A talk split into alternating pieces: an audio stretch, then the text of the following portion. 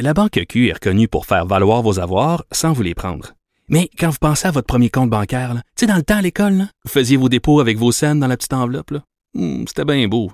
Mais avec le temps, à ce compte-là vous a coûté des milliers de dollars en frais, puis vous ne faites pas une scène d'intérêt. Avec la Banque Q, vous obtenez des intérêts élevés et aucun frais sur vos services bancaires courants. Autrement dit, ça fait pas mal plus de scènes dans votre enveloppe, ça. Banque Q, faites valoir vos avoirs. Visitez banqueq.ca pour en savoir plus. Geneviève Peterson, la seule effrontée qui sait se faire aimer. Jusqu'à 15, vous écoutez Les effrontés. On est avec David Quentin, dont c'est l'anniversaire. Bonjour, David. Allô, Geneviève. Hey, bonne fête, parce que là, euh, on dirait que je vais te faire dire ton âge. Ben, tu me l'as demandé la semaine dernière au restaurant. Oui, mais les auditeurs étaient pas là. 50 ans! C'est l'homme le mieux conservé du Québec. Allez stocker toutes ses photos de profil, vous allez voir. Il dort littéralement dans un intellifrais, j'en suis certaine. Et là, euh, David, tu reviens d'un voyage dans le bois? Oui, j'étais euh, dans ton coin, en fait. Euh, donc, j'étais allé dans le coin du parc, me promener un petit peu en forêt, puis relaxer un petit peu dans les cannes, euh, donc ressourcer un peu les batteries. Et tu as bu beaucoup de vin, tu vas nous en reparler tantôt, parce qu'aujourd'hui, on fait une petite exception. Tu nous parles de livres, mais à la fin de ta chronique, tu vas nous faire un petit portrait de qu'est-ce qui se passe dans le merveilleux monde du vin québécois, parce qu'il s'en passe des choses. Oui, absolument. Là, euh, écoute, au menu, le premier livre dont tu vas nous parler, c'est un livre euh, d'un auteur avec qui j'entretiens euh, une relation, je, je, vais quasiment dire amoureuse, parce que c'est mon auteur préféré en ce moment, mais je suis volage, donc je change souvent d'auteur préféré. Mais Kevin Lambert, qui avait écrit ce merveilleux livre, Tu aimeras ce que tu as tué, a récidivé avec un livre qui s'appelle Querelle de Robert Val. Oui, euh, qui est paru à l'automne dernier euh, chez Liotrop, euh, tout comme son premier livre. c'est un, c'est un, c'est un deuxième roman qui a été finaliste au prix des collégiens, finaliste au prix des libraires, qui a fait beaucoup parler parce que on se rappelle en 2017, tu l'as dit, tu aimeras ce que tu as tué, son premier livre, on sentait que c'était l'éclosion d'un talent à l'état brut qui réglait un petit peu ses comptes avec avec la, la pas la banlieue, mais on dirait la région, euh, chez Coutini, euh, son conservatisme, euh, son côté un petit peu trop propre, trop blanc, trop famille parfaite. C'est centre d'achat. Ouais. Et c'est un livre qui brassait beaucoup avec sa langue également, puis son parler très franc, très direct, sa sexualité, son homosexualité aussi, qui était beaucoup mise de l'avant. Donc ça, c'est ça avait surpris beaucoup. Alors là, il arrive avec un deuxième livre qui euh, je te dis parce que ça va sûrement l'oublier par la suite. Euh, c'est quand même une belle nouvelle pour lui. Ça va paraître en France à l'automne aux éditions Le Nouvel Attila. Euh, c'est déjà finaliste pour le prix SAD, qui est un prix hyper sulfureux, comme pour les gens qui connaissent le marquis de Sade en hommage. Donc, on lui souhaite on lui cette merde pour euh, pour ce prix-là euh, qui sera décerné à l'automne. Mais c'est quand euh, même c'est quand même surprenant pour ce type de livre-là parce que tu as fait allusion brièvement David Quentin à la langue de Kevin Lambert qui est une langue oralisante. En fait, il joue beaucoup avec les codes de l'oralité comme c'est un peu la tendance en ce moment en littérature québécoise et ça me surprend quand même que ce livre-là connaisse une certaine popularité en France parce qu'habituellement il y a un certain snobisme par rapport à la langue québécoise des Français, mais là les choses tendent à changer, c'est ça que je comprends? Oui, puis il a été retravaillé aussi pour, euh, pour la France un petit peu. Comme j'ai déjà le titre euh, Querelle de Robertval en France, c'est seulement querelle parce que pour les gens Robertval, ça leur dit absolument rien. Pour les Français, euh, pour le français moyen, donc c'est. Mais mais il a été retravaillé un petit peu, mais la la base est, la même et ça, ça reste le même roman. Mais moi, je pense que c'est ce parler-là, Geneviève, cette oralité-là, qui plaît aussi aux, Français, aux Européens, mais, mais pas parce que c'est cliché, pas parce que c'est folklorique, parce que justement, c'est une langue qui, qui pour eux est nouvelle et truculente et savoureuse et, et remplie d'expressions vernaculaires. Donc c'est pour eux c'est très très attachant et euh, autre point rapidement, ben, le querelle euh, de Kevin Lambert, c'est une référence au querelle de Brest de Jean Genet, qui est un roman qui est paru à la fin des années 40, euh, qui a fait énormément scandale en, France à cause de, la façon dont il dépeint le milieu populaire des matelots, des marins, l'érotisme homosexuel et tout ça. Donc, c'est ce personnage-là, dans ce roman-là, qui réapparaît mais cette fois dans les années 2000, donc en pleine au lac Saint-Jean, alors qu'il y a une grève qui éclate dans une scierie. Et là, c'est tout l'affrontement entre la partie patronale et les employés. Euh, et c'est vraiment une lutte à finir. Et c'est, disons, le, le, gros du, du livre. ce que je trouve intéressant, puis, puis tu m'arrêtes aussi si tu veux, si tu as des questions, mais moi, j'aime ce genre de livre-là qui a une portée sociale, qui réfléchit à des questions de société, comme tu le fais un peu à l'émission, mais qui passe par la littérature. Donc, l'écrivain ne cherche pas à dire, bon, euh, d'une côté, il y a les bons, il y a les méchants, les méchants patrons et les bons employés. Il essaie de réfléchir les deux côtés de la médaille, qu'est-ce qui amène à faire ça, quel est le contexte, la situation? Donc, ça donne un livre qui, qui est vraiment intéressant et qui, qui est très d'actualité aussi. Oui, puis tantôt, tantôt, je faisais une blague avec Germinal. c'est un, ah un, peu le, je disais que j'avais pas tant aimé ça, mais Querelle, c'est un peu le Germinal de Kevin Lambert en, en, en ce qui a trait que c'est une histoire de syndicat, mais pour, euh, tu sais, Kevin raconte évidemment euh, des histoires qui sont propres euh, aux régions, au Saguenay, puis les histoires de syndicats, tu sais, qui vont très, très loin, qui dégénèrent, comme on dit, c'est quelque chose que je connais bien et je trouve que malgré que ce soit un livre qui est littéraire, ça dépeint quand même assez bien, de façon assez juste, c'est quoi vivre dans une région où une industrie est aussi importante, une industrie comme une Syrie, on peut penser à l'Alcan, au Saguenay aussi, et où cette industrie-là a une mainmise absolument incroyable et où les syndicats ont le bras long, là? Oui, tout à fait. Mais, moi, ce que j'ai trouvé aussi d'autant plus audacieux dans son livre, c'est que c'est pas une vision un peu comme les, opprimés contre les, patrons. Tu sais, c'est chacun, il essaie vraiment de montrer la complexité de ces conflits-là. Euh, de ces débats-là qui se passent sur le terrain, euh, les attaques personnelles, les règlements de compte et tout ça. Donc, c'est on rentre dans cet univers-là. Il y a aussi la vie de nuit, la vie de bar. Euh, il y a beaucoup de sexe dans ce livre-là, entre autres entre adolescents qu'on s'entend, qui a, qui a fait beaucoup jaser.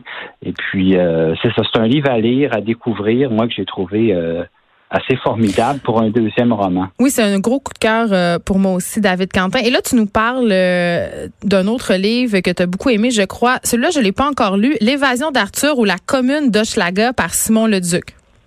Oui, c'est paru euh, au Cartanier au printemps dernier, juste à temps pour le, Salon du livre de Québec. Simon Leduc, juste pour te dire, avant de publier ce premier roman-là, c'est un musicien euh, chanteur, guitariste, parolier dans deux groupes punk québécois, La Descente du Coude et Socle la Marde. Donc, c'est pas banal J'aime ça. comme background.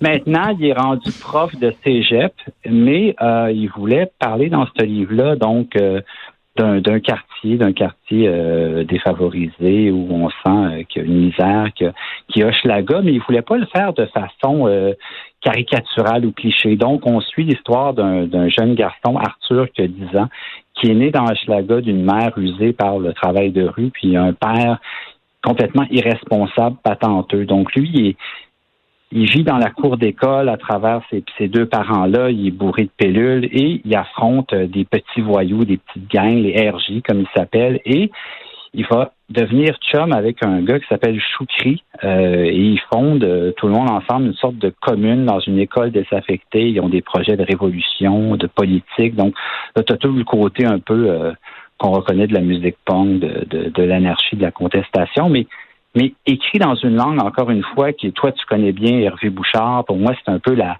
la suite logique un peu de, de, ce qu'Hervé Bouchard a fait dans, dans Mayou, qui vient aussi du lac Saint-Jean. Mais, Donc très théâtral, un, côté théâtral? Théâtral, mais aussi dans l'écriture, ce côté hyper foisonnant, euh, lyrique, généreux, drôle aussi parce que c'est des thèmes qui sont lourds aussi. C'est des thèmes qui sont pas toujours faciles à aborder. Oui, c'est ça j'allais dire, parce que là, on est l'été, on n'a pas nécessairement envie de lire justement des grosses critiques sociales intenses, mais ça, euh, tu ris jaune, donc c'est assez intéressant, là. Ben, il y, a, y, a, de l'humour, il y, y a, un côté aussi euh, plus grand que nature, puis il y a, ce côté-là un peu gardé de sucre aussi, parce qu'on est chez les jeunes, les versions... Euh, 2019 dans un monde euh, encore plus euh, trash avec le côté vraiment euh, petit voyou et malfaiteur. il y a quelque chose de ça et ça donne une image, je trouve, assez réaliste et un optimisme finalement aussi dans tout ça parce que ces jeunes-là, malgré la misère, c'est très important, ils essaient de s'en sortir constamment. Ils sont plein d'idées, plein de d'espoir malgré tout. Puis c'est ça qui donne au livre le côté euh, qui, qui avance constamment. Il y a plein d'histoires, il y a plein de, de rebondissements. Donc, moi, j'ai adoré. Et ça s'appelle L'évasion d'Arthur ou la commune de Schlaga de Simon Leduc. C'est publié au Cartanier. Et là, avant que je te laisse euh, partir, David Quentin, il nous reste un cinq minutes ensemble. J'ai vraiment envie qu'on se parle du monde du vin québécois parce qu'un truc qu'on fait ensemble quand on se voit, évidemment, c'est boire. Et tu me fais toujours euh, goûter d'excellents vins québécois. Et j'avoue que euh, j'étais comme la plupart des gens, c'est-à-dire que euh, j'étais encore pognée un peu dans cette idée des années 2000 comme quoi euh, il y a juste leur paillard puis les vins québécois sont très dégueulasses, surtout les vins rouges là, j'avais une vision vraiment très restreinte de ce que pouvait nous offrir le théâtre le théâtre pardon, le le, terroir québécois. Ça pourrait s'appliquer aussi au théâtre ceci dit. Et et tu me fais goûter des choses vraiment formidables. On est on est rendu ailleurs, il y a des maisons qui font des choses qui pourrait se tailler une place à côté des grands vins français.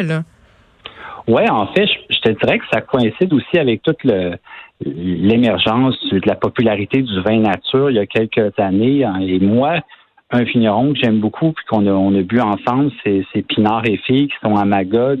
Eux, ils sont arrivés et il y a quelques années, ils ont complètement changé la donne parce que ils ont demandé une collaboration à l'écrivain Marc Séguin pour faire les étiquettes des bouteilles. Et ils ont offert un produit qui était qui sortait de l'ordinaire, qui était vraiment euh, pour moi nouveau, rafraîchissant avec euh, c'était bon là. Tu sais Marc Séguin euh, Marc Séguin je souligne au passage Marc Séguin qui s'implique beaucoup beaucoup beaucoup euh, au niveau du terroir québécois notamment euh, il a fait ce documentaire que je vous invite à voir qui s'appelle La ferme et son état qui dresse vraiment le portrait de l'agriculture au Québec donc ça me ça m'étonne pas qu'il s'associe à ce type de projet là. Puis on, ouais, c'est ça. Puis tu vois, il y a d'autres maisons. Tu sais, je pourrais nommer les Pervenches, le domaine du Nival, Négondo, qui est dans le coin de Mirabel. Et, et les gens me demandent souvent, ben, où est-ce qu'on trouve ces vins-là? Parce que le, gros problème présentement, c'est que les producteurs n'arrivent pas à fournir à la demande qui est très forte. Donc, moi, je sais qu'à Québec, c'est surtout dans les restaurants, tu vois, on en a bu à la buvette Scott, mais il y a aussi euh, Walter, euh, William Walter dans Saint-Roch, qui est un sous-cistier, qui vend beaucoup de produits, qui est super à l'affût du vin québécois. On peut trouver des choses là. Puis à Montréal, je recommande aux gens d'aller, euh, vins papillons, mon lapin, Pullman. Euh, et c'est pas dans les IGA ou dans les dans les épiceries que vous allez trouver du vin québécois. Il faut chercher. Ça demande encore. Oui, ça part très, très vite aussi, hein, parce que il y a aussi euh, le Border Bloom, qui est un café euh, sur la rue Saint-Laurent, où ils ont une boutique de prêt à manger à côté, où on peut parfois retrouver certaines bouteilles, mais il y a des line-up incroyables. Il y a une demande absolument, parce qu'évidemment, les amateurs de vin nature recherchent ce type de produit-là de plus en plus. Oui, absolument. Il faut faire vite. Il faut suivre parce que c'est des gens, c'est des vignerons aussi qui sont hyper actifs sur Instagram, sur les réseaux sociaux, euh, tout comme les libraires, tout comme les maisons d'édition aujourd'hui. C'est, ça fait partie de la, la, game, comme on dit. Et puis aussi, je te mentionnerai une revue que tu connais peut-être qui s'appelle Caribou, une revue de culinaire québécoise qui l'année dernière à l'automne, on fait un spécial sur le vin québécois, un hors série qui doit, doit être encore disponible. Et puis je trouvais que c'était extrêmement bien fait, des avec plusieurs vignerons. Donc, ça donne une idée. Et moi, j'encourage autant qu'il y a eu une grosse explosion au côté des micro, du côté des microbrasseries il y a quelques années. Là, c'est vraiment le vin québécois qui a la cote et prenez des risques, même, sais, allez vous promener dans le coin de Farnham, de Dunham, il y a plein de vignerons que vous pouvez visiter aussi. Euh, ça vaut la peine et il faut être ouvert d'esprit et vous allez faire des découvertes incroyables. Puis ça encourage de, de boire local des, des, des, gens qui travaillent extrêmement fort pour faire découvrir leurs produits. Et qui travaillent bien. Je pense qu'on n'insistera jamais assez là-dessus. Euh, vraiment, il faut se sortir de cette idée que les vins québécois, ce sont des vins de seconde zone. C'est ça, euh, comme partout, il y a des vins qui sont de qualité médiocre, qui sont produits euh, de façon euh, douteuse ou non optimale, mais il y a des petites maisons qui font des choses absolument formidables. Et il y a de plus en plus, tu l'as dit, là, de restaurants qui font ces choix-là de servir des vins québécois. Mais on pourrait élargir aussi en Ontario. Il se fait des super belles choses aussi. Mais on a vraiment, euh, on a vraiment pris un virage que je trouve intéressant, honnêtement, avec le vin québécois. Mais le problème que je déplore encore malheureusement trop souvent, c'est que là, on en parle, c'est le fun, mais que c'est, c'est ça, c'est difficile de se les procurer. Ces vins-là, ils sont pas donnés non plus quand même. Ils sont pas donnés, mais des fois, je pense que c'est plus dans les, dans, les restaurants qu'il faut poser des questions, demander avez-vous des vins québécois, qu'est-ce que vous en pensez? Souvent, il y a un sommelier qui est là Et euh, moi, je sais quand on va, on est allé, vois, à la buvette Scott et tout de suite, Dave, euh, qui est un serveur que j'aime beaucoup, un ami, qui nous a proposé ça en premier. Il savait qu'on allait apprécier, qu'on allait découvrir. Donc, c'est un réflexe hein, de plus en plus dans certains restos. Et c'est là qu'on retrouve ces vins-là parce que, euh, par exemple, Pinard et il y a une production qui est très limitée. Il a décidé volontairement d'envoyer beaucoup de ses vins en restauration pour qu'il y ait plus de gens possibles qui puissent y goûter. Et qu'ils soient mis en valeur. Oui, absolument. Oui, vraiment. Pour la bonne. Pas que quelqu'un cherche à s'emparer ou lorsque c'est en vente, par exemple, comme au Butterbloom, ben, c'est une bouteille par personne, c'est hyper limité. Donc, euh, mais, mais ça fait partie aussi du, du plaisir aussi de, je pense, de ça, devient, ça crée une excitation aussi autour de ces vins-là. Et comme tu dis, tout n'est pas bon. Un effet de demande. Merci beaucoup, David Quentin. Je vais te laisser euh, aller te remettre de ton anniversaire parce que mon petit doigt me dit que tu as dû en boire des vins québécois hier soir. Merci beaucoup d'avoir été là. Et je vous rappelle, si vous voulez euh, en connaître plus, suivez-les, suivez-les euh, les comptes de ces de ces producteurs de vins-là. David Quentin le dit, ils sont très actifs. Et pour en avoir, ben, fréquenter les restaurants et aussi ben malheureusement, vous devez euh, faire un peu la file, mais pour vrai, ça vaut la peine. On s'arrête un instant et après euh, la pause, on va avoir François Lambert hein, qui a encore fait des frasques euh, sur les médias sociaux. Donc, il va venir s'expliquer aux effrontés. Restez là. Cube Radio. Jusqu'à 15, vous écoutez. Les